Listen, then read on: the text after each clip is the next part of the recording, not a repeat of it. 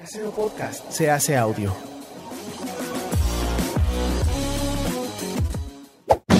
¡Chavos, banda!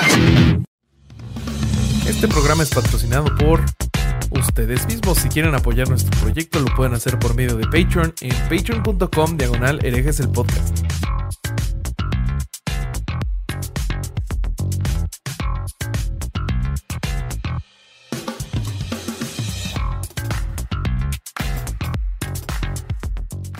¿Qué tal mis estimados herejes? Bienvenidos a Herejes el Podcast, un espacio para conocer y discutir tópicos históricos, científicos, filosóficos, de actualidad y cultura popular desde el pensamiento crítico y la evidencia disponible, intentando siempre encontrar el humor y el punto medio. Amigos, eh, creo que nos hemos divertido mucho en los episodios pasados y hoy regresamos a la amargura. Eh, ya ahorita vamos a la amargura, pero antes este, les quiero decir que, que yo estoy contento porque en, el canal donde sale herejes. Eh, hay mucho contenido bonito, entonces váyanlo a checar. Eh, recientemente Carlitos Ballard sacó un podcast nuevo, eh, Cero Serotonina, se los recomiendo mucho. Entonces vayan, vayan para que se les pase la amargura de hoy.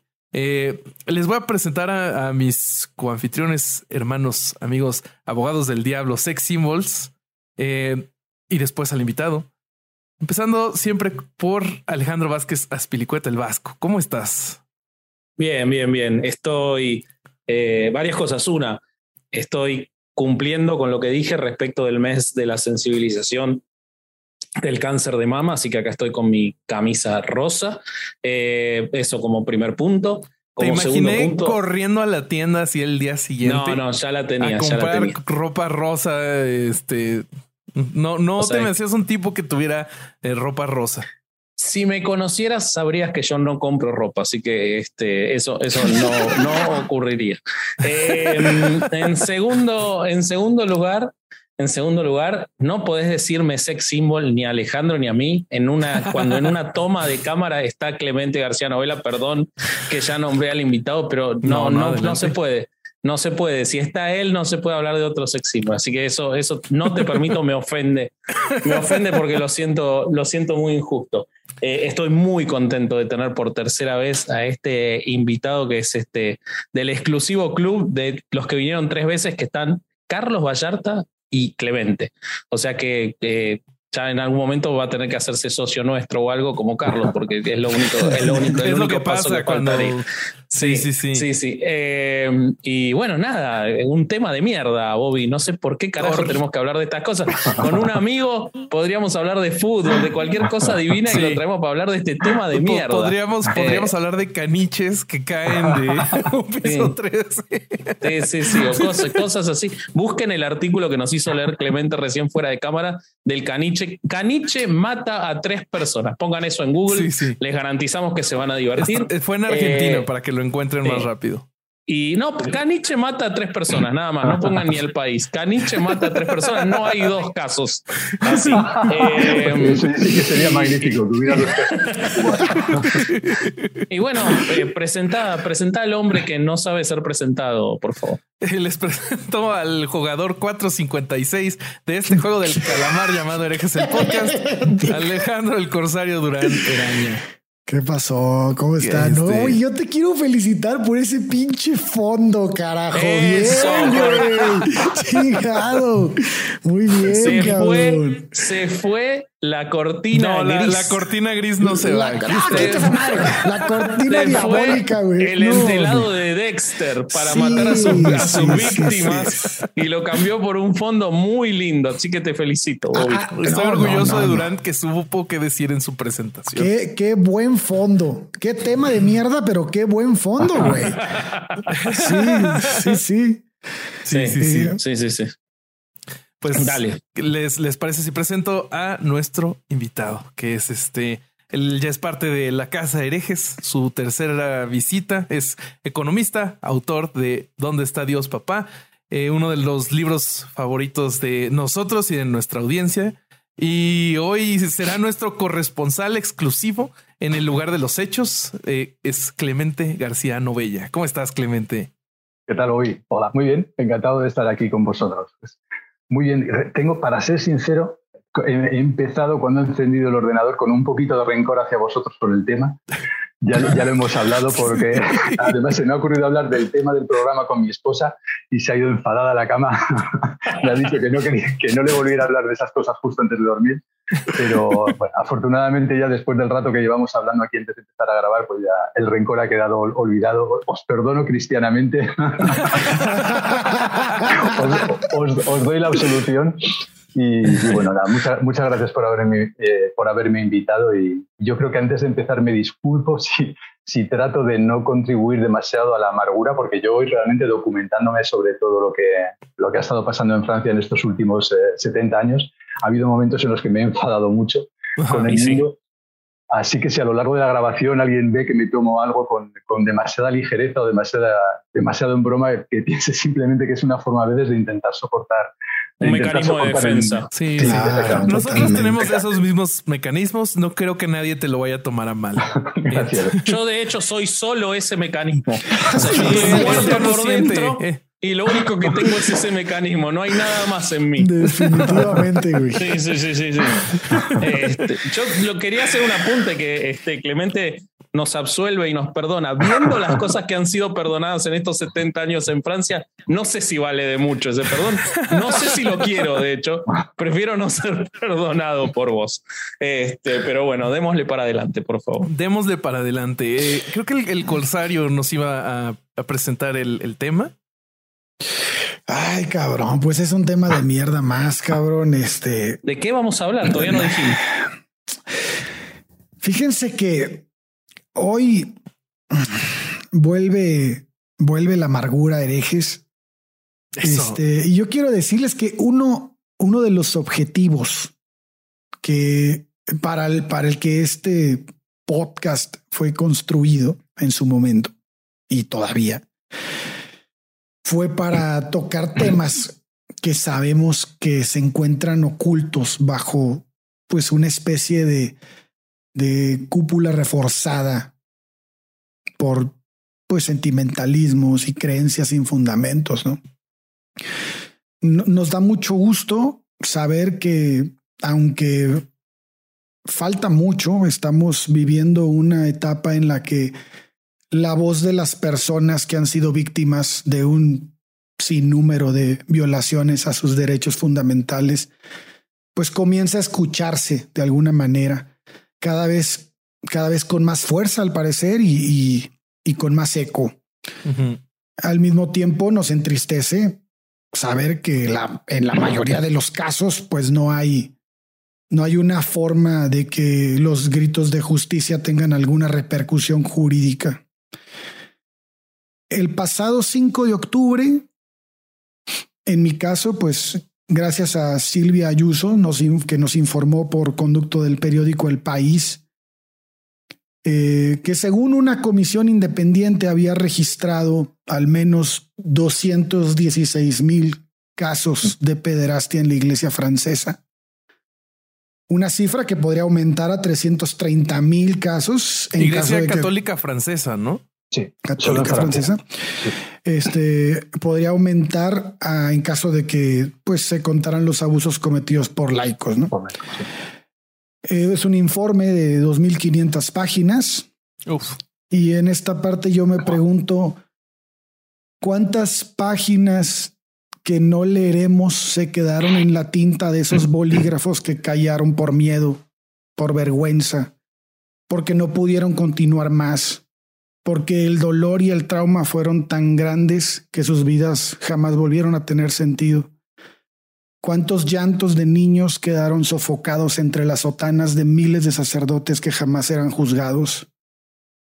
Que no se nos olvide que esas personas atacaron sexualmente a menores de edad y nuevamente fueron protegidos de manera sistemática por una institución que dice promover el amor al prójimo pues yo creo que ya basta, ¿no? Este, hay que abrir los ojos.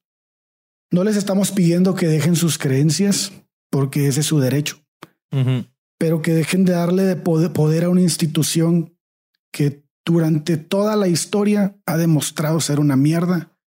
Creo que sí estamos en, en una posición de, de pedirles que al menos dejen de darle dinero, ¿no?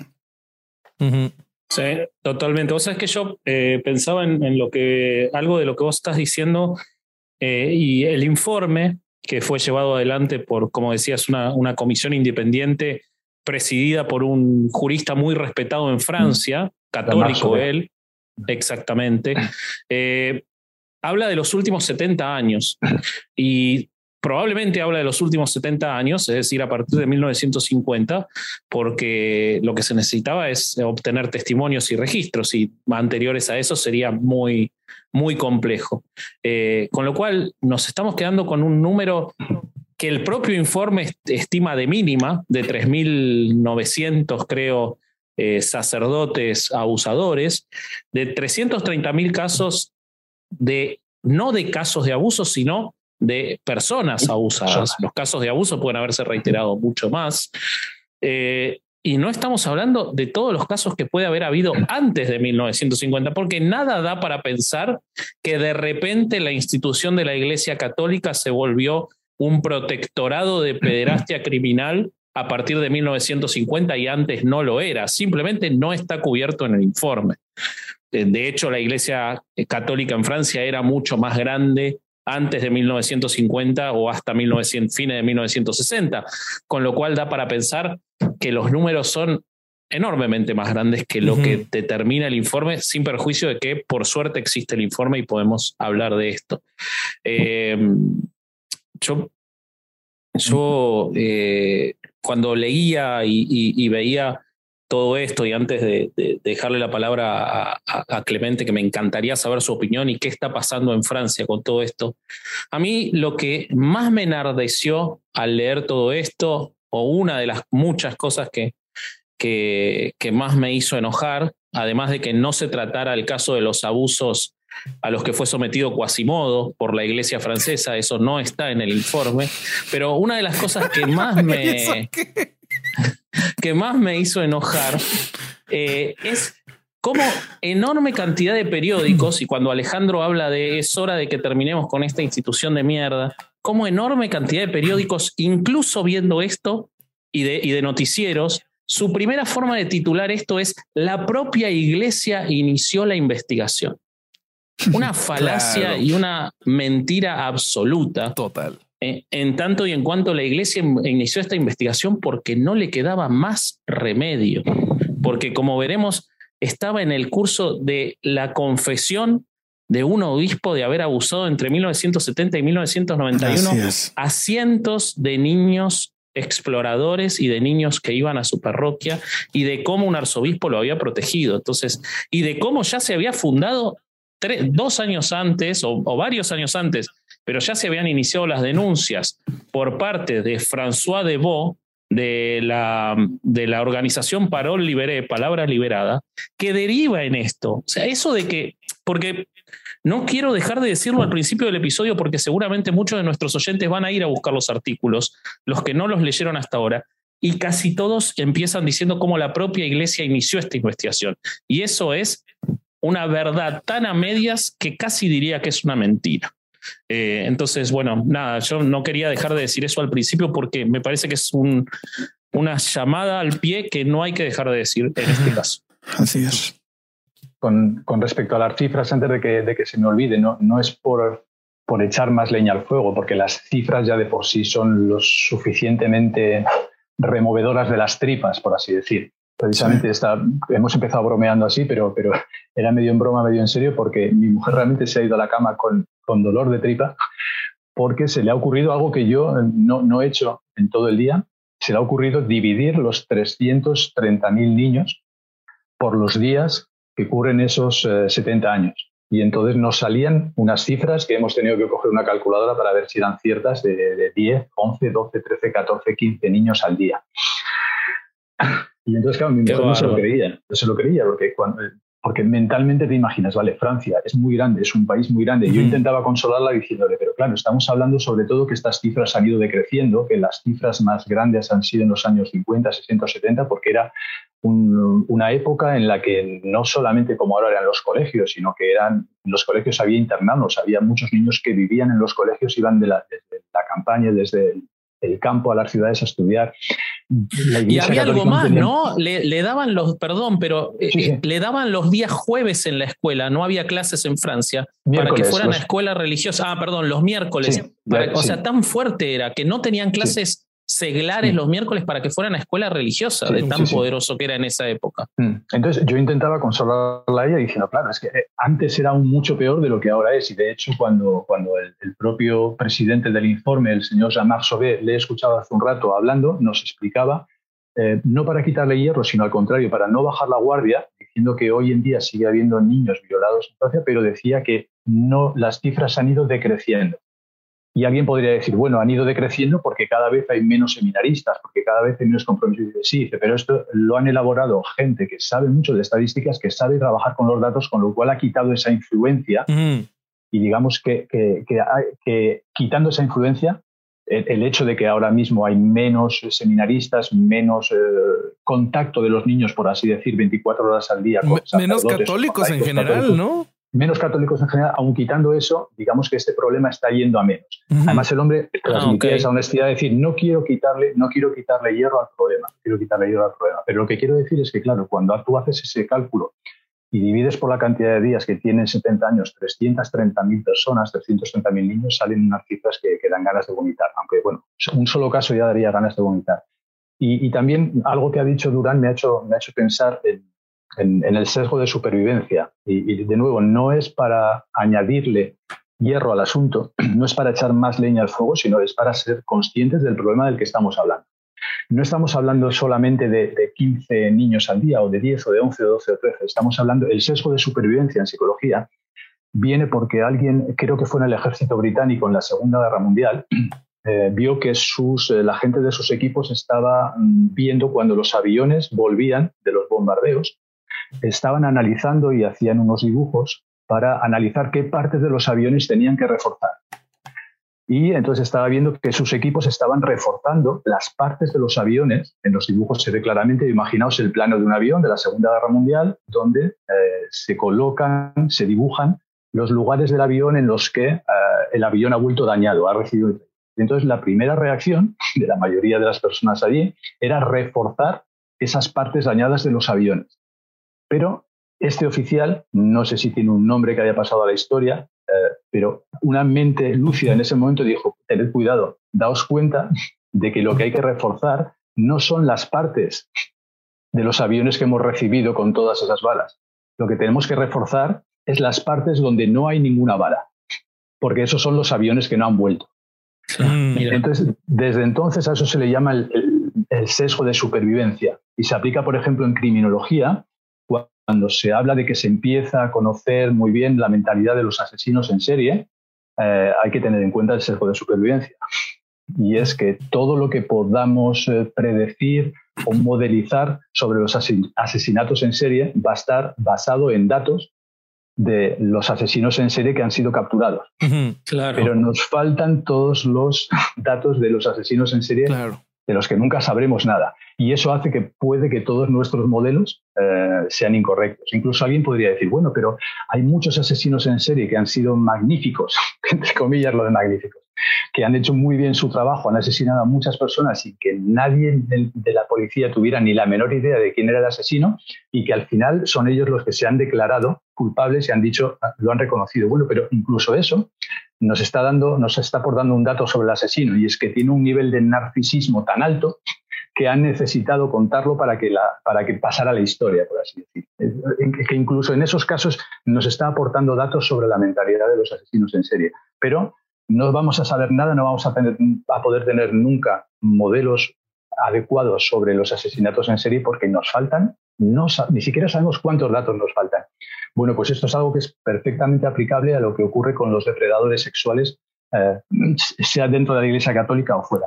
Lo malo es que ni siquiera sabemos cuántos niños durante ese periodo de 70 años en Francia o antes habrán sido violados, pero eso no ha trascendido porque ni los violadores ni los violados han, querido comunicar sobre eso. Y eso, eso nos falta. Tenemos un sesgo a la hora de valorar todo esto. Simplemente quería añadir que tengamos en cuenta que, que nos vemos influenciados por el sesgo del superviviente y es algo inevitable. que no, hay forma, no hay forma de saber más que lo que nos dan los datos que tenemos. Totalmente. O porque se suicidaron por depresión, ¿no? Que nadie supo por qué y traen unas broncas durísimas. Por ejemplo, yo recuerdo que cuando, cuando me contactó hace unos días eh, el Vasco para decirme, para hablarme de este tema y tal, mi primera reacción yo creo que incluso se lo dejé grabado en un, en un, en, un audio de WhatsApp, digo, pero me parece que, que vuestros oyentes van a quedar un poco decepcionados porque bueno, yo ahora me he informado algo más, pero ya en, cuando, cuando me contactó Vasco yo ya tenía, pues, simplemente veía que era un tema de actualidad en Francia y me, me interesaba, eh, pero yo le dije, digo, me parece que vuestros oyentes van a quedar defraudados porque, bueno, se van a esperar. La idea en principio parece bien hecha y, bueno, pues vamos a contactar con Clemente porque Clemente vive en Francia y nos va a contar y le algo interesan estos temas. Pero, y le interesan y estos es temas. hermoso, además, entonces. y afortunadamente ya no está en edad de ir a la iglesia católica. ya no sos, no sos su tipo, no. bueno, pues afortunadamente eh, lo que estaba diciendo es eso, que parece lógico decir, bueno, vamos a contactar con Clemente porque nos va a contar cosas muy específicas de Francia. Y, mi primera reacción fue decirle a Vasco, pero es que no os voy a contar nada que no hayáis oído ya. Lo, único que puedo hacer, y ni siquiera es deciroslo en francés, deciros algunas expresiones en francés, pero ni siquiera. Puede haber aquí gente que diga, bueno, pues si no nos va a contar nada especial, vamos a pagar ya, ¿para qué vamos a escuchar esto? O directamente apagamos la grabación. Y le podéis decir, bueno, por lo menos vais a aprender un poquito de francés. Ni siquiera porque tengo un acento horrendo. Es decir, que ni siquiera eso. Pero lo, lo que quiero decir es que eh, las primeras cosas que me venían a la cabeza cuando me contactó, eh, me contactó Ale fue, por ejemplo, una expresión que se me quedó grabada en francés, que es eh, quelques brebis égarées.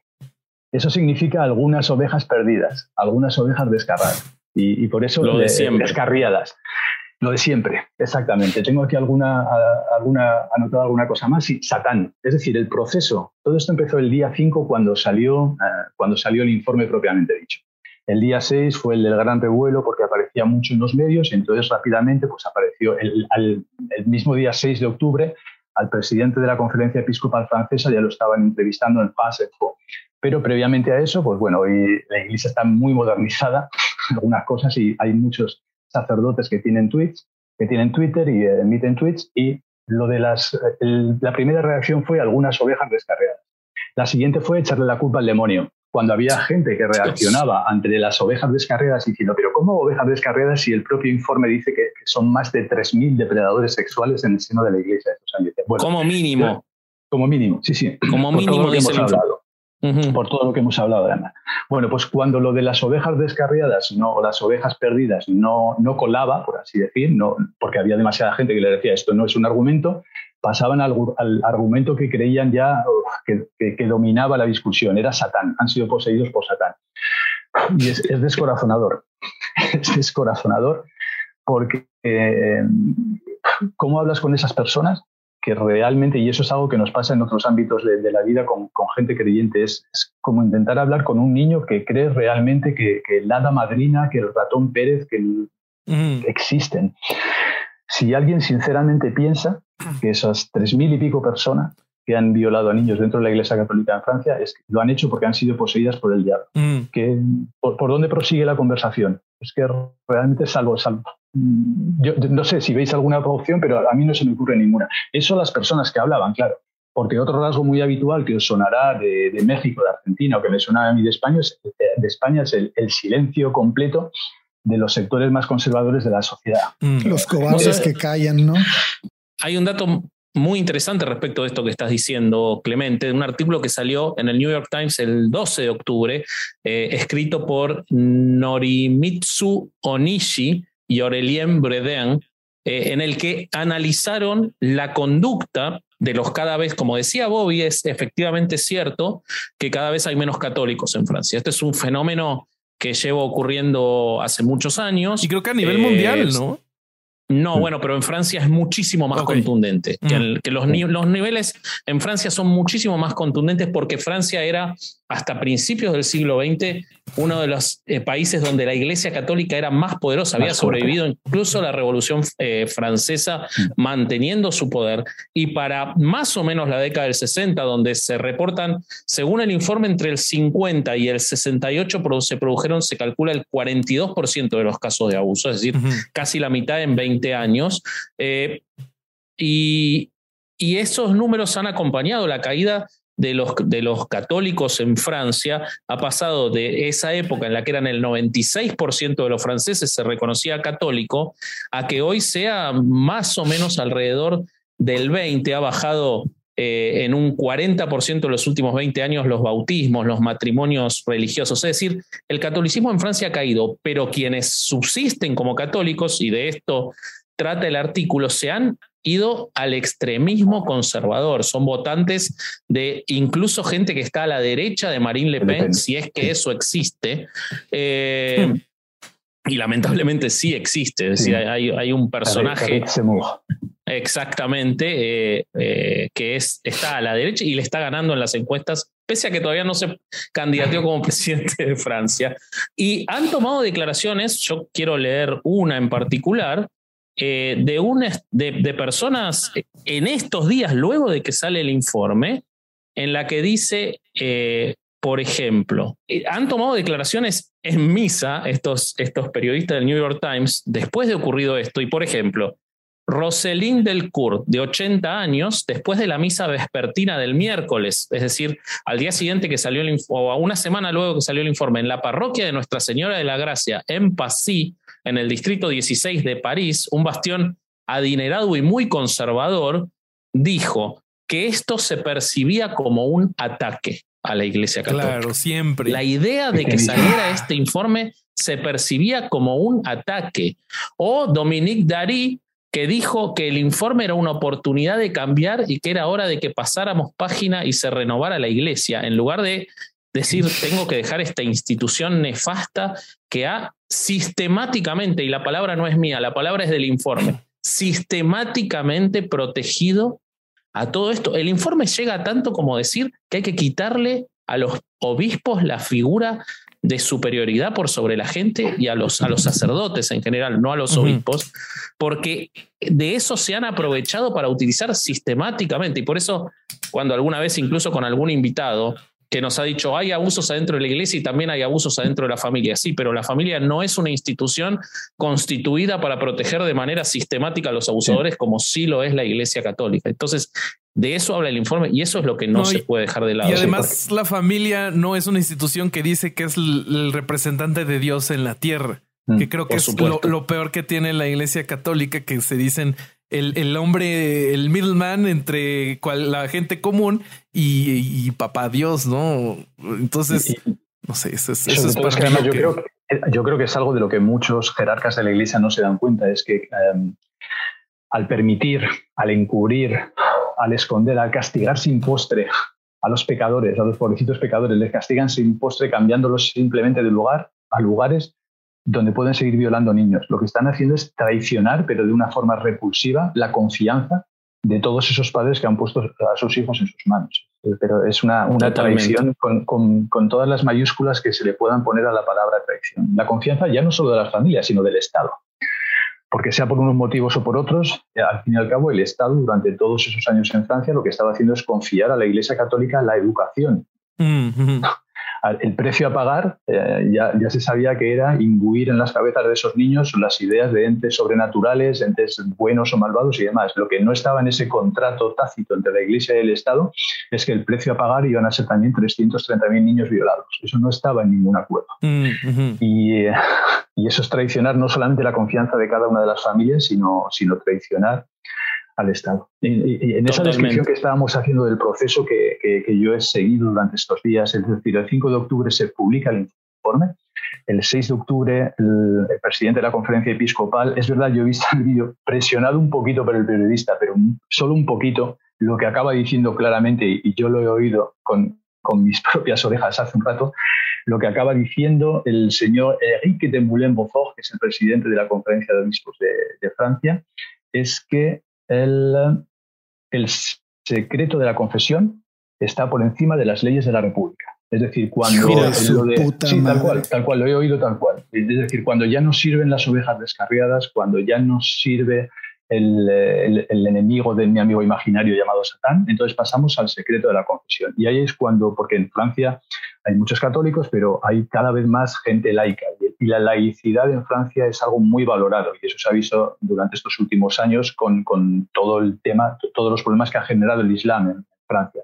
Ha habido mucha gente que ha salido realmente a defender el, laicismo francés. Entonces, cuando el señor obispo este, ante, la insistencia del periodista, eh, dice que el secreto de la confesión está por encima de las leyes de la República, ha habido muchos juristas franceses que han salido a decir que no, que este, el señor obispo se estaba escudando en una ley del año 1891 en la que se le otorga al secreto de confesión la misma calidad que se le da al secreto de un abogado con sus clientes o de un médico con sus pacientes, pero ha habido muchos juristas que le han dicho que eso está desfasado porque en unas leyes posteriores ha quedado claro que el secreto de confesión tiene unos límites. Y está específicamente delimitada en la, ley francesa que uno de esos límites es la integridad física y espiritual de los niños. Así que no sirve eso porque cualquier sacerdote que, que reciban como secreto de confesión que, otro sacerdote ha violado a un niño está en la obligación legal, penal, de, decirlo. Bueno, pero lo que, estoy, lo que quiero hacer es describiendo este proceso, es que en el momento en el que todos estos juristas franceses laicos le decían al señor presidente de los obispos que no es cierto que el secreto de la confesión sea mayor que, que las leyes de la República, que sea superior, lo que empezó a ver eh, fue una, la tercera táctica utilizada pues fue el victimismo, que también nos sonará de otras veces. Y tengo hoy, es un personaje al que he conocido hoy, para mi desgracia, que es un señor que se llama Mathieu, Mathieu Raffray, que es profesor de filosofía en una universidad de los dominicos en Roma, que normalmente se conoce como la Angelicum, es la Universidad de Santo Tomás de Aquino, es decir, alguien que se supone con un bagaje intelectual y que cuando se le escucha hablar hay que reconocerle que al menos tiene dominio de la, de la sintaxis y del léxico. Pero bueno, he traducido sus palabras y lo que, viene, lo que dice en un tuit suyo es rezo por el Monseñor Moulin Beaufort, que ha sido convocado ante el ministro del Interior por defender el secreto de la confesión. Y ahora viene la frase que yo he subrayado. Los tiempos de las persecuciones han vuelto. muchos sacerdotes murieron para no traicionar ese secreto.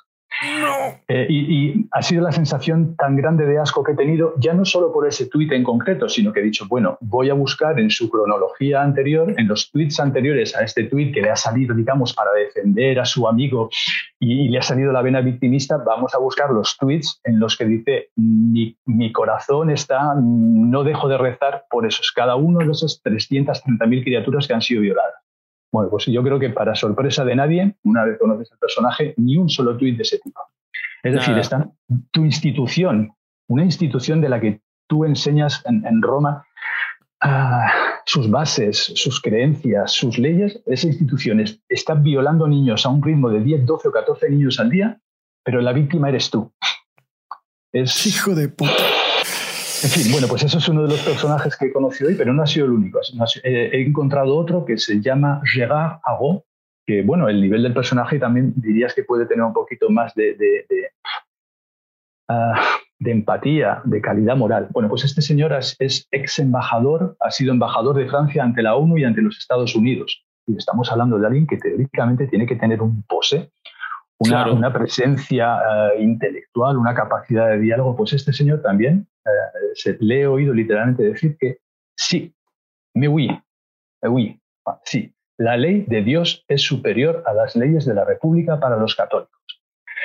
Todo creyente debe obedecer a Dios antes que a las instituciones humanas. En fin, estos son solo dos ejemplos, eh, pero al hilo de, lo que he empezado a decir es que seguramente son cosas que no sorprendan, porque son cosas que hemos oído de, ciertos personajes, eh, yo en España, el Vasco en Argentina, vosotros en México, sin duda. Bueno, pues por eso decía que, no sabía si os iba a poder aportar nada nuevo, porque son. Pero sí, ya, hago. Estás trayendo mucho, estás trayendo mucho. Te gusta hacerte el humilde siempre a vos, pero para después, para después este, eh, abrumarnos con todo lo que, lo que aportas. Sí, algo, spoiler, como dicen los jóvenes, porque ahora veremos que sí que hay algo diferente en Francia con respecto a nuestros países. Pero bueno, hemos empezado por aquí para que veáis cómo ha sido el, proceso durante estos días. El eh, primero, el, recurrir a, las ovejas descarriadas, al demonio, y luego, por supuesto, el, contorsionismo léxico. ¿eh? Es una expresión que he oído a una periodista aquí francesa que me ha gustado mucho, lo de contorsionismo léxico. Para, para no usar términos como responsabilidad comunidad como indemnización. Ojo, que eso es muy importante también, porque hay muchas diócesis francesas que no son ricas, o por lo menos eso dicen ellas. Bueno, ese, es una, ese, es, un tema muy interesante el que traes, y quiero saludar a, nuestro querido Ángel Castrejón, que estuvo ah. con nosotros en el episodio de la Arquidiócesis de Boston, porque él, cuando supo que íbamos a hacer este episodio, me hacía mención de que no dejemos de, de ver este, este punto. En Boston se gastaron millones de dólares en indemnizaciones en, los Estados Unidos por, cuando saltó los, saltaron los casos de abusos. La iglesia francesa ya se está atajando en decir una historia que yo escucho, la primera vez que yo fui a Francia fue en el año 99 y me impresionó ver el estado lamentable de, muchas, eh, de muchos edificios del... Creo es Saint-Germain-de-Pré, donde están los antiguos reyes, eh, bueno, esa yo la vi muy deteriorada, por ejemplo, en ese momento y otras más, y me contaban la historia de que la iglesia francesa solo vive de los aportes de los fieles porque el Estado no sostiene a la Iglesia Católica a diferencia de en otros países. Pero resulta que investigan, y eso lo están usando ahora para básicamente no pagar indemnizaciones, además de que casualmente de los 330 mil casos, apenas menos de un 1%, creo que menos de un 0,1% no prescribieron, con lo cual tampoco podrían ser juzgados y objeto de, de, de litigio y de indemnización, cosa que es muy conveniente para la Iglesia de iniciar, iniciar esta investigación ahora, pero volviendo y sumando a lo que decía eh, Clemente, la iglesia está diciendo que no tiene recursos y ya hay eh, eh, abogados y, víctimas como Olivier Savignac, quien sufrió abusos sexuales por parte de un sacerdote y tiene una asociación para las víctimas que dice, un cuidado con eso, porque las, la iglesia francesa no tiene recursos que le da el Estado, pero el Estado mantiene los edificios de la iglesia por ley, que son de las diócesis y que sí podrían ser objeto de venta para hacer pago de indemnizaciones, cosa que la iglesia se está haciendo en Francia la distraída. Sí, yo lo he oído en un debate hoy precisamente que una víctima, además muy joven, se le veía un muchacho de unos treinta y pocos años, de una víctima muy joven ante eh, un sacerdote que estaba diciendo muy joven que para vos, para los curas ya estaba viejito. ya estaba pasado. además es, un dato que no hemos dado, pero la, gran mayoría de las víctimas de este informe están entre los 10 y los 13 años. Es decir, que realmente era muy viejito para esta, para esta panda de, degenerados. Eh, lo que estaba ah sí es, esta víctima le decía que, dejaran de hacerse las víctimas también en, el tema de las indemnizaciones porque decía él que simplemente vendiendo todo el, patrimonio inmobiliario que tiene el Vaticano en París que solo con eso tendrían para indemnizar a, miles de generaciones en todo el mundo así que le ha dejado un poco frío rápidamente porque ha dicho que claro entiende que el Vaticano no quiera desprenderse de, todo ese dinero porque será muchísimo dinero pero que con el patrimonio inmobiliario que tienen en París sobraría para, para las indemnizaciones y de todas Totalmente. Un último dato sobre el tema de las indemnizaciones, porque me ha gustado mucho la frase. Eh, Jean-Marc Sauvé, que ha sido el presidente de la Comisión de Investigación, que yo no lo conocía, pero es un señor, es un alto funcionario de Francia, que, bueno, ha sido funcionario de carrera a lo largo de toda su vida, ha sido presidente del Consejo de Estado, que es una especie de, tribunal constitucional en Francia, pues ha dicho una frase que me ha gustado mucho en, su conferencia de prensa, que es que, refiriéndose a las indemnizaciones, sepa en don, c'est en dû. Es decir, no es un don, que no le, está diciendo a la Iglesia que no vea las indemnizaciones como una dádiva, como un don, como un regalo que hace a los em, indemnizados, a las víctimas, sino que sea en due. Es decir, es algo debido, es algo que se les debe como un mínimo. Y a mí esa frase me ha parecido muy buena para, para frenar un poco el, el, el hecho de que algunas personas dentro de la Iglesia Católica quieran decir, bueno, que una cosa es pedir perdón, porque para eso puede que estén dispuestas, al fin y al cabo lo practican muy a menudo y demás, y no tienen problema muchos de ellos, pero que, pero que otra cosa muy diferente es pagar, pagar esas indemnizaciones. Hacer algo al respecto. Y, tengo aquí anotado, perdonad, un último personaje, porque quizá este sea el, y ya luego intentamos, o por, lo menos intentaré no, no, ver solamente la parte negativa de todo esto. Eh, eh, he tenido la desgracia de dar también aquí en, en mi móvil con un señor que es el obispo auxiliar de Versalles, al que le he oído usar a Mandela para decir que la conciencia está por encima de la ley. Es decir, ya en esta, en esta pendiente resbaladiza que hemos estado viendo de empezar por las ovejas descarriadas, el demonio, el victimismo generalizado, él ha usado a Mandela en un intento de justificar a su jefe, al presidente de la conferencia episcopal francesa, diciendo que el secreto de la confesión está por encima de las leyes, él ha dicho que no solamente el secreto de la confesión, y ha puesto como ejemplo a Mandela, que si creemos que una ley es injusta, la conciencia tiene que estar, la conciencia tiene que estar por encima de la ley. Bueno, pues eso ha llegado a decir este hombre, de nuevo, sin hacer eh, ninguna reflexión previa sobre que se sentían mal por las víctimas, ¿no? Estaba simplemente... Qué orgullosa debe estar la familia de Mandela, la verdad. en este momento deben estar de que se usen sus palabras para justificar exactamente todo lo contrario, ¿no? Y qué, y qué raro que ninguno de ellos diga Güey, este, la justicia debe de estar por encima de, la, de, las leyes, ¿no? Porque estamos viendo una cantidad de casos que no pueden ser llevados a juicio porque prescribieron. La justicia se debería de imponer a esa, a esa prescripción y llevar a todos estos hijos de la chingada a un tribunal y juzgarlos como debe ser, cabrón. O sea, ahí sí no dicen ni madres, pero cuando se trata de conciencia, cuando se trata de sus, de, de sus beneficios, de su estatus, de, que no se les quite su patrimonio, entonces sí empieza este todo contorsionismo del que hablas, ¿no? Que hijos de la chingada, no puede ser posible. Oye, justo yo me encontré una entrevista con este periodista de Spotlight, este, ah, no recuerdo su nombre, pero el que se apellida Resendis, creo que es el que hacía Mark Ruffalo, ah, ¿no? En, la película de Spotlight.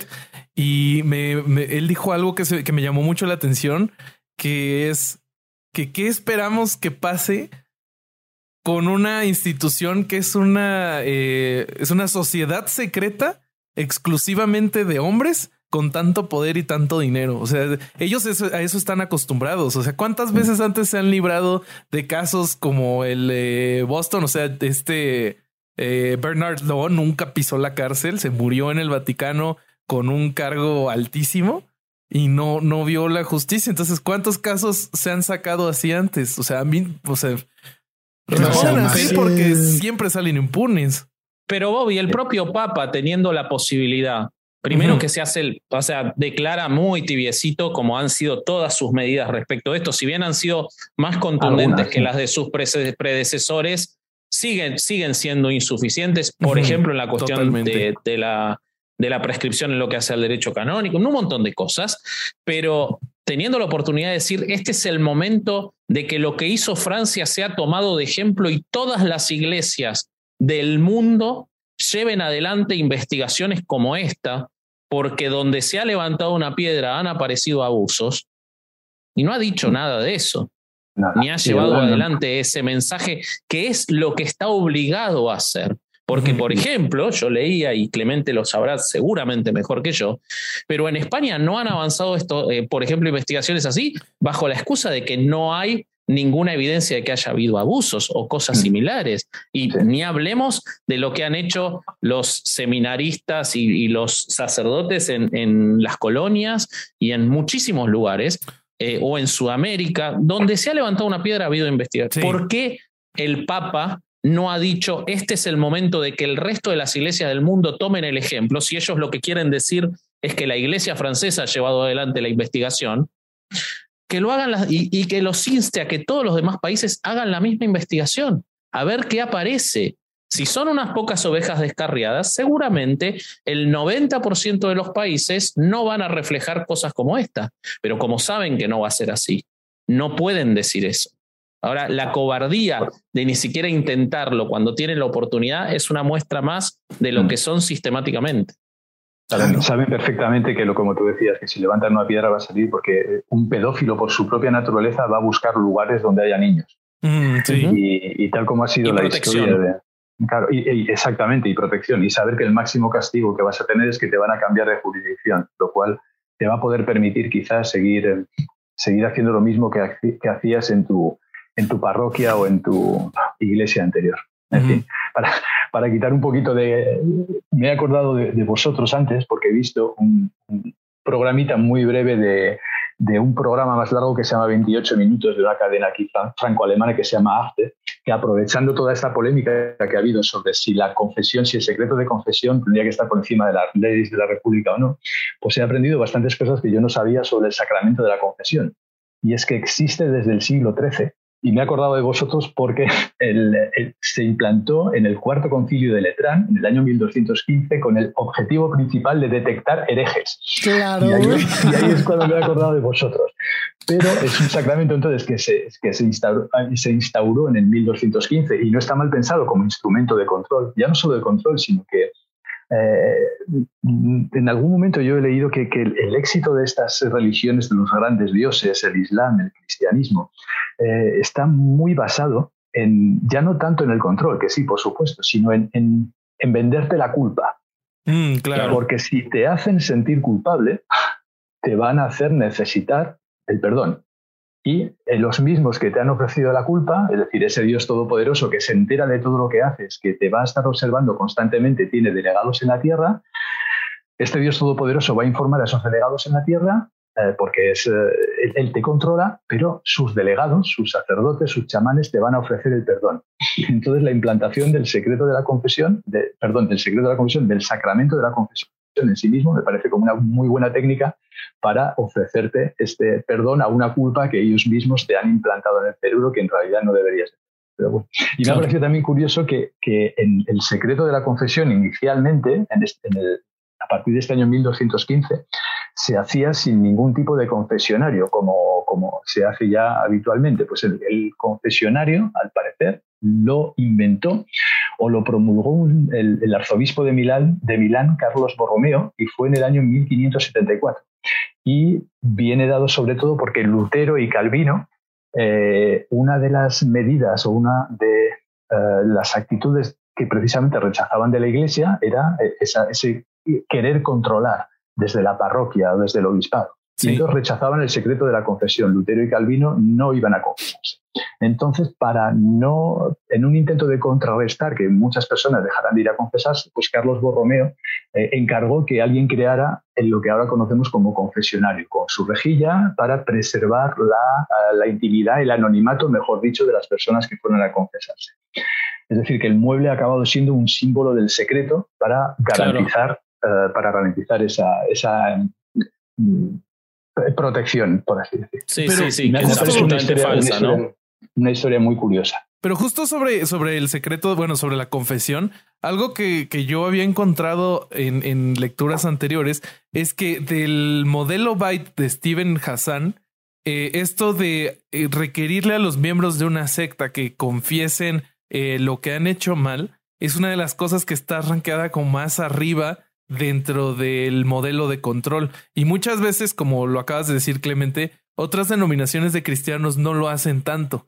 Entonces, aunque tengan prácticas muy extremas, esta es una de las que no hacen. Y para el católico de a pie, normalmente no, no hay eh, los esquemas de control son bastante tranquilos, excepto por el secreto, por el, sacramento de la confesión, porque en ese es, de los que más arriba está. está tan arriba que es de los favoritos de la cienciología o el consejo de ancianos de los testigos de Jehová. Eh, esa es curiosidad, pero Sí, también es un buen lugar para filmar películas pornográficas, como pueden ver en el episodio que tenemos en Podimo respecto de los negocios de los legionarios de Cristo. que una de, las, una de las eh, de los principales lugares donde invierte dinero es en producir pornografía y tiene una serie. Tiene, no, es, absolutamente real, querido Clemente. Es real.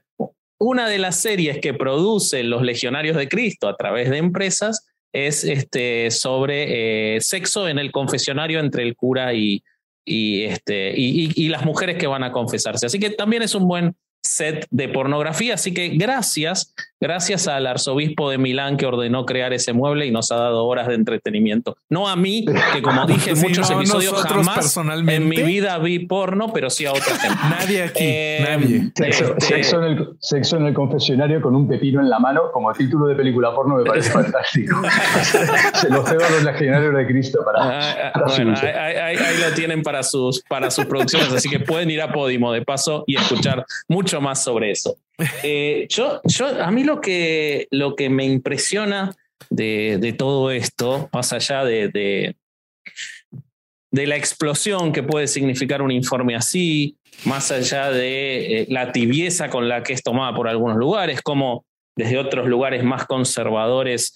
Eh, incluso se ha llegado a hablar de que esto se hace para terminar de destruir la identidad francesa que está asociada al catolicismo y permitirme, permitirle el ingreso al Islam. Más allá de todo eso, a mí lo que me impresiona es que esto va a quedar en nada.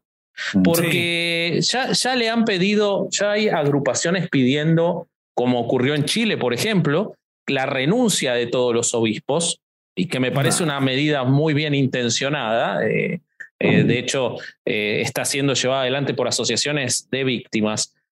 Pero ¿por quiénes van a ser reemplazados esos obispos? Otros iguales. O sea, no, estamos hablando de una institución que no sabe hacer otra cosa y que lo demuestra en cada oportunidad que ha tenido. Y si bien seguramente es real lo que dice Clemente respecto de que han disminuido esos casos, eh, habría que analizar si no es porque también es mucho más difícil ahora a llevarlo adelante, ¿no?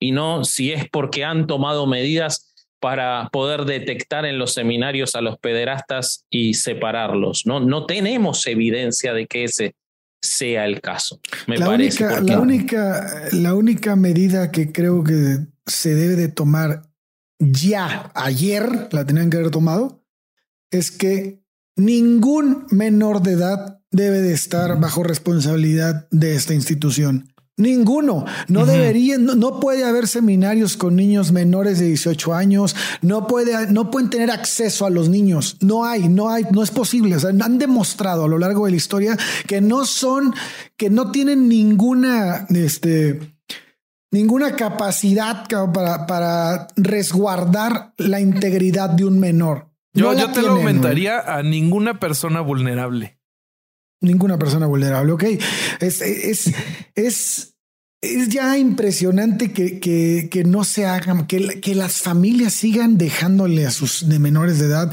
a este, a este, a este, a cualquier, a cualquier sector de esta institución, a cualquiera. No, mira, en México nunca se ha hecho una investigación real. Güey. Mm. La única investigación más cercana fue a Maciel y ya vimos los resultados. O sea, y, salen con 217 niños fueron los que abusaron el Maciel. No, no, ¿Cuántos años tuvo ¿Cuántos años estuvo metido en esto? ¿Cuántos niños tuvo bajo su responsabilidad? ¿Cuántos niños están bajo la responsabilidad de congregaciones como los misioneros del Espíritu Santo, como los legionarios de Cristo, como los lasallistas? Ya vimos lo que pasó en, España, ¿no? El Opus Dei. maristas, los, que, digas. En los que digas ha habido casos. Todos los que han tenido bajo su control menores de edad, todos tienen casos de estos. No ha habido uno solo. Y estamos hablando de esto, no estamos hablando de todo el daño que ya lo tratamos con Clemente en el episodio sobre el adoctrinamiento infantil, todo el otro daño que causan la educación religiosa. O sea, eh, ahora estamos hablando solo de los abusos. No nos olvidemos que no es que por contraposición, no es que le estamos quitando, o sea, lo que tenemos que, de una buena vez por todas, lo que tenemos que tener claro es que lo que también está proponiendo Alejandro por contraposición, no le está quitando nada a esos niños. No hay nada bueno que obtengan de estar en, en, en, el riesgo que les supone encima ser abusados. No hay en contraposición nada positivo en el acercamiento que tienen hacia esos chicos, más que un adoctrinamiento peligroso y dañino para la psique. O sea, no, no, eh, debería ser tan matemático que la resolución sea esa que el hecho de que no ocurra te demuestra que nada va a pasar al fin. Claro, porque hay muchas, hay mucha gente dentro de, todos los de todos los organismos que, tienen poderes de decisión, que tienen poderes de control, que, son cristianos. Y, y, entran en esa disonancia cognitiva. Tú lo has mencionado en el episodio del adoctrinamiento infantil. Recuerdo que hablábamos de que el problema de ese adoctrinamiento infantil es que cuando esos niños se hacían mayores, votaban y votaban por, partidos que, que, no podían votar a favor del aborto porque creían realmente en la existencia del alma. Y, recuerdo que decíamos que muchos médicos, que muchos jueces que van a, tener que tomar decisiones sobre esos asuntos no lo van a hacer porque su institución, bueno, pues con esto ocurre exactamente lo mismo y se ve en la tibieza, como mínimo en la tibieza, cuando no en el, en, el ataque descarado, incluso a veces con, con, las víctimas o con, personas que defienden a las víctimas, pues porque esas mismas personas que son médicos, pues han llegado a ser, como en este caso, embajadores de Francia ante Estados Unidos. Y, y, tantos otros cargos que, que, ni siquiera a lo mejor hablarán por, por no ponerse en evidencia, pero siguiendo un poco la táctica del Opus Dei, pues en la sombra estarán haciendo todo lo posible para que de todo esto se hable cuanto menos mejor. Y de hecho es que es un proceso que yo he estado en, en los próximos días porque la forma de mantenerme informado ha sido guardarme muchos eh, tweets que yo vi interesantes para leerlos eh, a lo largo del día de hoy y los días 5, 6, 7 había muchos tweets, muchas pequeñas piezas hechas por cadenas de televisión o de radio ah, comentando el asunto y luego eso ha ido decayendo, decayendo mucho. Ha vuelto a resurgir un poco el día 12 de octubre porque el día 12 de octubre fue el, famoso día en esa descripción poquito cronológica que es de los acontecimientos, el día en el que el ministro del Interior francés se reunió él había convocado previamente, con lo cual a mí me pareció muy bien porque lo quiso hacer así el ministro del Interior, fue la República Francesa convocando al presidente de los obispos franceses para hablar con él.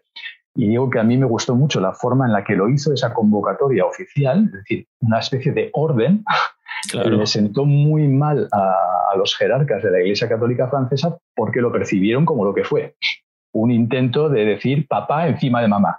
Vamos a decirlo así de es decir, el Estado, la República Francesa está por encima de esta institución llamada Iglesia Católica.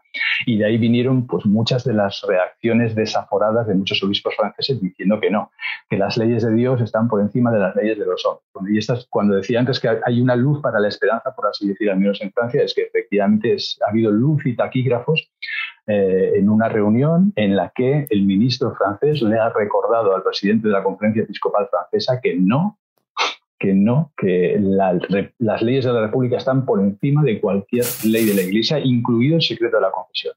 Y se lo ha recordado en una forma muy oficial, convocándole. Había algunos obispos que decían que el presidente de la, de la conferencia episcopal no tenía que acudir a esa reunión pero eh, este señor ha, ha, decidido acudir de tal forma que ha quedado al menos, ya como, como, decíais, es posible que esto a lo largo de los días vaya desapareciendo y dentro de, de tres o cuatro días nadie hable, hable, de ello, pero al menos simbólicamente ha sido para mí muy importante el hecho de que efectivamente el ministro del Interior haya llamado al orden al presidente de los obispos. No sé, no, yo no recuerdo que eso haya pasado en otros países. Entonces, por lo menos en ese aspecto, por lo menos en ese aspecto, Francia Francia no me ha defraudado, porque el laicismo aquí, ya os digo, es algo muy, muy importante y es simplemente por el hecho de que hay menos católicos que en otros países.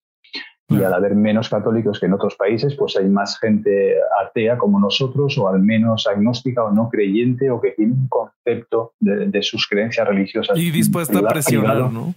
Ah, y, eso se nota luego en la vida pública. Hay, hay, ministros que son capaces. Eso es muy difícil que hubiera pasado en España. Recuerdo que en su momento había un ministro que yo, yo creo que llegó a ser ministro del Interior, eh, que, que, no tenía ningún problema en decir públicamente que a él le ayudaba a aparcar el ángel Marcelo. Es decir, él, no. estoy de broma, suena a broma. Fernández Díaz, ahora me ha venido. Eh, si, si algún oyente tiene la, la, curiosidad de teclear, era el ministro Fernández Díaz. Yo creo que fue al menos ministro de dos cargos en España a lo largo de los años 2000 o principio de los años 2010. Bueno, pues eh, claro, eh, solamente una pequeña parte de la población española nos reíamos de él, porque hay tantas personas que supongo que seguirán creyendo en el ángel de la guarda que no veían nada ridículo en el hecho de que el señor ministro dijera públicamente que a él su ángel de la guarda, por ejemplo, le ayudaba a aparcar, que cada vez que le pedía ayuda a Marcelo, él encontraba aparcamiento rápidamente. Y bueno, pero, pero tiene sentido, porque ese ángel, al estar encargándose de que el ministro pueda estacionar, no estaba mirando y evitando que los curas violen chicos. O sea, el problema es un problema burocrático. O sea, ese ángel, ese ángel estaba ocupando una tarea y bueno, lo requerían para eso. Y no se puede hacer todo. Los ángeles no pueden hacer todo. Tienes que hacer no, claro, tiene sentido. Claro, si él hubiera pedido ayuda directamente a Dios, que es todopoderoso, todo habría, todo habría sido claro, posible. Le pidió ayuda a un sitio subordinado. pero el, punto al que quería ir, el punto que da un poquito de esperanza es que eh, refuerza mi creencia de que conforme vayan bajando los porcentajes de gente creyente de cualquier religión en los países y, y sea considerado como algo privado, podremos aplicar la racionalidad y, y veremos menos casos de estos. Y es, Ojalá. quería hacer esa comparación. Cuando, cuando he oído al ministro y cuando he visto con qué claridad el ministro de Interior francés ha marcado los tiempos y ha dejado las cosas claras, diciendo la República está por encima de vosotros, señores obispos, me he acordado del Ángel Marcelo de, del ministro Fernández Díaz y he visto la diferencia. A un ministro francés jamás se le ocurriría aunque los tengan, seguramente alguno de ellos será muy católico y alguno de ellos hablará con su ángel de la guarda. Pero a lo que voy es que seguramente a ninguno de ellos se le ocurriría decirlo en público porque tendría la disonancia cognitiva es tan grande que sentiría el ridículo. Y sin embargo, en España, hace 10 o 15 años, ese ministro no tenía ninguna sensación del ridículo porque la mayoría de la población sigue siendo católica. O, igual y no el ridículo, pero este vería que, eso le afecta en sus votos o en el apoyo que tiene. Además, es más bien, es decir, es más bien lo que tú dices, Bobby, que lo mío. Yo soy muy inocente, efectivamente. Yo no, no, no, no lo dije así, no lo dije así. no, pero es cierto, es cierto. Es que es, más bien, es más bien, es un cálculo electoral. Y, además, eh, más ahora en Francia, como decía, como decía Vasco antes, que, que se están empezando a jugar eh, cosas muy importantes desde ya y por lo que están dando las encuestas y demás, así que tienen que ir todos con, pies de, plomos. Entonces, seguro que en este movimiento del ministro francés ha habido también mucho de un cálculo electoralista para, para no perder a toda esa población eh, laica, agnóstica, atea, que, que, es una buena parte de los votantes de, Macron. Claro. Claro, claro. Oigan, pues si quieren, ya para cerrar, les cuento que, que yo vi en una de las noticias que la, iglesia, parte de la respuesta que dio a, todo este caso es que eh, ya estaba haciendo capacitaciones para sacerdotes para que ya no ocurrieran eh, más casos de pederastia. Pero pues para mí, desde mi, mi punto de vista, esa capacitación debería de durar 30 segundos y debería de decir dos cosas. Pederastia, uno, no lo hagas. Dos, si lo ves, tiene que, reportarse a las autoridades correspondientes que no son la iglesia y cualquier cosa diferente de eso es una estupidez total y una injusticia horrible. Mm. Y para mí lo peor de esto es que los mismos creyentes se lo traguen y que una vez más esté tan claro el caso y que los que son creyentes no hagan nada. O sea, no, yo a mí no me cabe en la cabeza cómo alguien puede ser parte de esta eh, iglesia y lo vea tan claro y tantas veces y, no vaya a, la puerta de la parroquia y decirle al cura, güey, ¿cómo es posible que esté pasando esto? Esperemos que esto haga que sean, que, sean menos. Esperemos que esto haga que sean cada vez menos católicos. Yo quiero recomendar, recomendar una película que salió antes de todo esto, una nueva evidencia de que esa mentira de que la iglesia lo inició porque un día se iluminaron y dijeron vamos a investigar esto.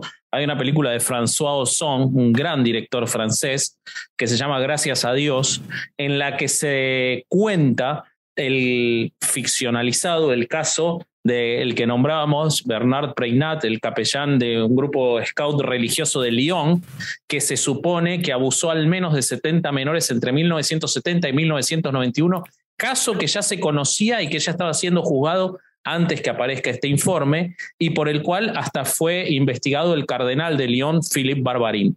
Barbarin. Todo eso es objeto de esta película que les recomiendo mucho como complemento a este episodio porque da una pauta muy completa, además de que es una excelente película, eh, de, muchas cosas de las que estamos contando. Sí. Eh, quería añadir solamente una cosa, que eh, teóricamente el informe SOVE facilita o, busca soluciones para intentar solventar este problema definitivamente. pero sobre las soluciones, curiosamente, no sé si es porque no es lo bastante atractivo para los medios de comunicación, sobre las soluciones no he conseguido encontrar nada de lo que figura realmente en el, en el informe. Sin embargo, lo que sí he encontrado, y es a lo que quiero ir un poco para, para, rematar por mi parte este asunto, es sacar la palabra ciencia a colación. Porque al fin y al cabo la pederastia no deja de ser un trastorno psiquiátrico, por mucho que nos remueva las tripas. Y entonces hay que tratarlo desde la ciencia. Y hay personas que se dedican a, a buscar soluciones a ello desde la ciencia. Y, y hoy he encontrado a una de esas personas, se llama Noemí Pereda, es una profesora de la Universidad de Barcelona, que es profesora, además ella lo describía como, como, una, como su pasión, porque, mm, y, creo que tiene razón, porque ella está ayudando a la gente con sus investigaciones, ayudando concretamente a niños. Y ella es profesora de victimología infantil. Y tiene una unidad en la Universidad de Barcelona, que es el Grupo de, de Investigación en Victimología Infantil y Adolescente. Y se dedica con ciencia, mediante la psicología, mediante la aplicación tanto de la evolución eh, como de la psicobiología a, a, este problema en particular, se dedica a estudiar, a analizar los factores de riesgo para que una persona no solamente tenga tendencias pedófilas, sino que pase a la acción. Entonces, quería, me he dejado esta nota muy importante porque como he visto que en el medio de toda la polémica y de todo lo que pasaba no se daban realmente soluciones, pues quería sacar a colación la palabra ciencia. En concreto, esta persona que, que me ha parecido, Noemí Pereda, alguien que está estudiando el problema no solamente desde el punto de vista de las víctimas, que es su especialidad, sino también de los victimarios de las personas que causan todo este sufrimiento, de los pederastas, para, para saber más de todo, este, de, todo, de todo lo que pase por sus cabezas, para ver cómo se puede conseguir patrones, para detectarlos antes de que pasen a la acción y, para, una vez detectados, ayudarles en la medida de lo posible. Claro. En fin, ciencia. era, era, era, mi remate. Claro. Excelente. Ay, pues. Ale. No. Nada. Nada. Nada, güey. Nada que no haya dicho ya, vámonos, por favor. Pero... Nada que no hayamos dicho 30 mil veces en este podcast, güey. Nada. Sí. Nada más. Es, una lástima quizá porque, porque había acabado hablando de, la doctora Noemi Pereda, pero algo de lo que habéis dicho también me ha hecho buscar una cita de, del, libro La Broma, porque recuerdo que, que lo colgué hace poquito en Twitter de, de la broma de Milan Kundera. Kundera es libro, libro increíble, increíble, pues increíble. Léanlo todos. Hay un párrafo de ese libro que a mí me, me sulibella. No sé si esta palabra ya es demasiado antigua, incluso para alguien como yo, pero porque me parece que refleja perfectamente la realidad de lo que habéis dicho, y es que esto se va a olvidar dentro de muy poco. Bueno, leo el párrafo. Sí, de repente lo vi así. La mayoría de la gente se engaña mediante una doble creencia errónea. Cree en el eterno recuerdo, de la gente, de las cosas, de los actos, de las naciones, y en la posibilidad de reparación de los actos, de los errores, de los pecados, de las injusticias. Ambas creencias son falsas. La realidad es precisamente la contraria. Todo será olvidado y nada será reparado, por muchas indemnizaciones que les den. El papel de la reparación, de la venganza, del perdón, lo lleva a cabo el olvido. Nadie reparará las injusticias que se cometieron, pero todas las injusticias serán olvidadas. Eh, en fin, esto tendría que haberlo dicho un poquito antes quizá para rematar con la doctora Noemí Pereda y dar un poco de esperanza porque queda un poco, queda un poco negro, pero, pero me parece que refleja realmente lo que va a pasar. Es este absolutamente real. Que, todo va a pasar al olvido y que nada será reparado, pero que al menos, al menos eh, consigamos entre todos, cada uno en la medida de nuestras posibilidades, en mi caso pequeñas, en la vuestra más grandes porque tenéis un programa que llega a mucha audiencia, pues darle todo el apoyo, toda la difusión que podáis a, iniciativas como, como, esta, como las de esta doctora, que tratan de buscar soluciones a problemas reales sin tener que recurrir a amigos ni a, enemigos imaginarios de amigos imaginarios, sino buscando realmente las causas psiquiátricas que pueden llevar a alguien a violar a un niño y afrontar el problema de cara sin, necesidad de esconderlos a otro sitio donde puedan violar más niños, sino tratarlos como lo, como lo que son, mm. como trastornados mentales y buscar una solución tanto para ellos como para sus víctimas, como sus víctimas potenciales. Sí, muy bien. Pues si quieren cerremos el capítulo para que podamos ir por nuestra respectiva dosis de calmantes y antiácido.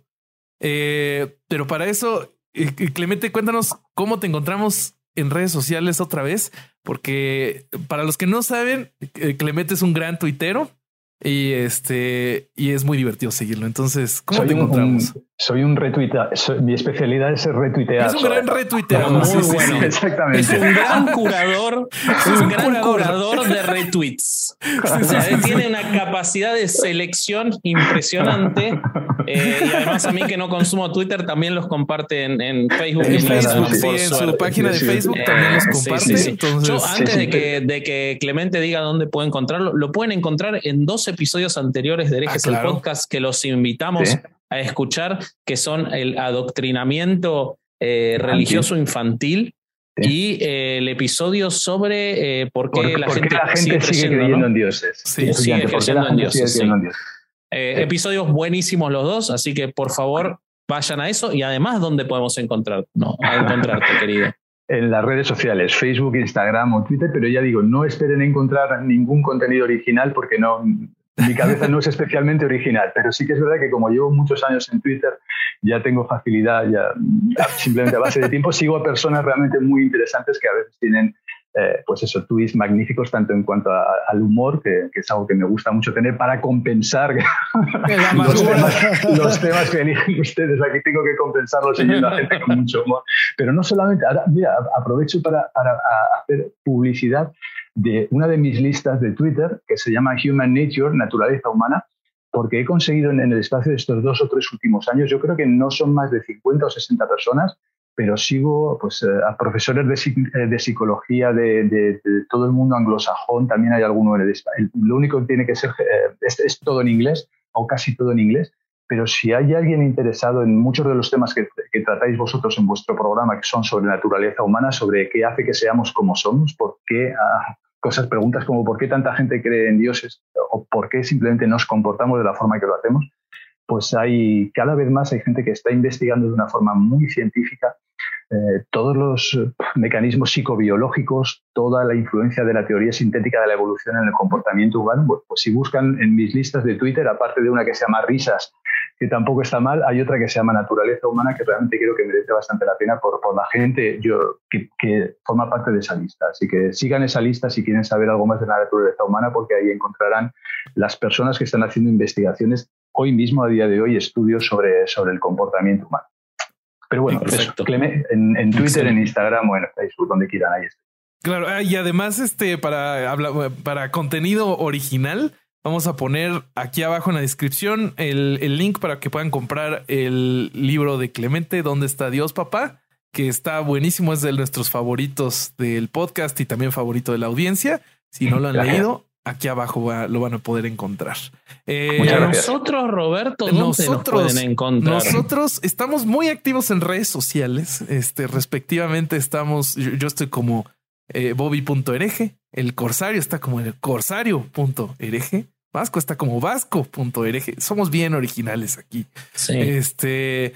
El, podcast está como herejes-bajo el podcast en Instagram, en Twitter. Subimos historias para ustedes todos los días, salvo cuando le toca a Bobby.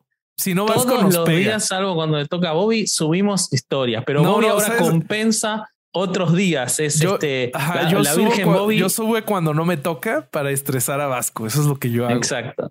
Sí, sí, sí. Parece que lo hicieras para mí. A mí me gusta como Bobby cree que todo en el podcast lo hace para mí. Pero bueno, mientras lo hagas, para mí es, suficiente.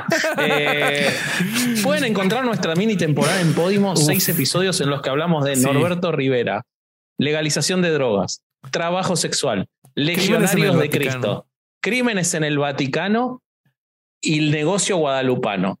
Y, y, prepárense que capaz hay algo más. Capaz hay algo este, más. No sé, no sé, yo no dije nada, yo no dije eso, lo dijo Alejandro. Eh, y bueno, este, Patreon, suscríbanse a Patreon, que tenemos mucho contenido exclusivo y cada vez vamos a tener más. Vamos a hacer una revisión de episodios viejos, seguro revisaremos el de Clemente y diremos lo lindo que es Clemente eh, y lo inteligente que es, y, y muchas cosas más con el amigo Larva, eh, además de todo el contenido exclusivo, como el pre-show que hicimos con Clemente hoy antes de grabar esto, donde no estaba Alejandro Durán con ganas de romper algo, estaba todavía alegre, este, no estaba, como en este momento. Eh, y bueno, nada, yo no tengo nada más para decir. Eh, creo que eso es todo por el momento. ¿O quieren agregar algo más? Durán, ya no dijiste nada desde que... Ya, no. no, ya Estaba buscando mi libro de Clemente, pero lo tengo arriba en el cuarto. Ah, bueno, yo pensé que era el, coraje ya era tanto que ya no querías hablar. No, no, no, estoy dejándolo ser. Ok, está bien. Bueno, pues entonces si no queda nada más que agregar, este fue otro domingo de no ir a misa y escuchar herejes el podcast. Durán, ¿podrías hacerme el favor de correr la música? Pongan la pinche música, por favor.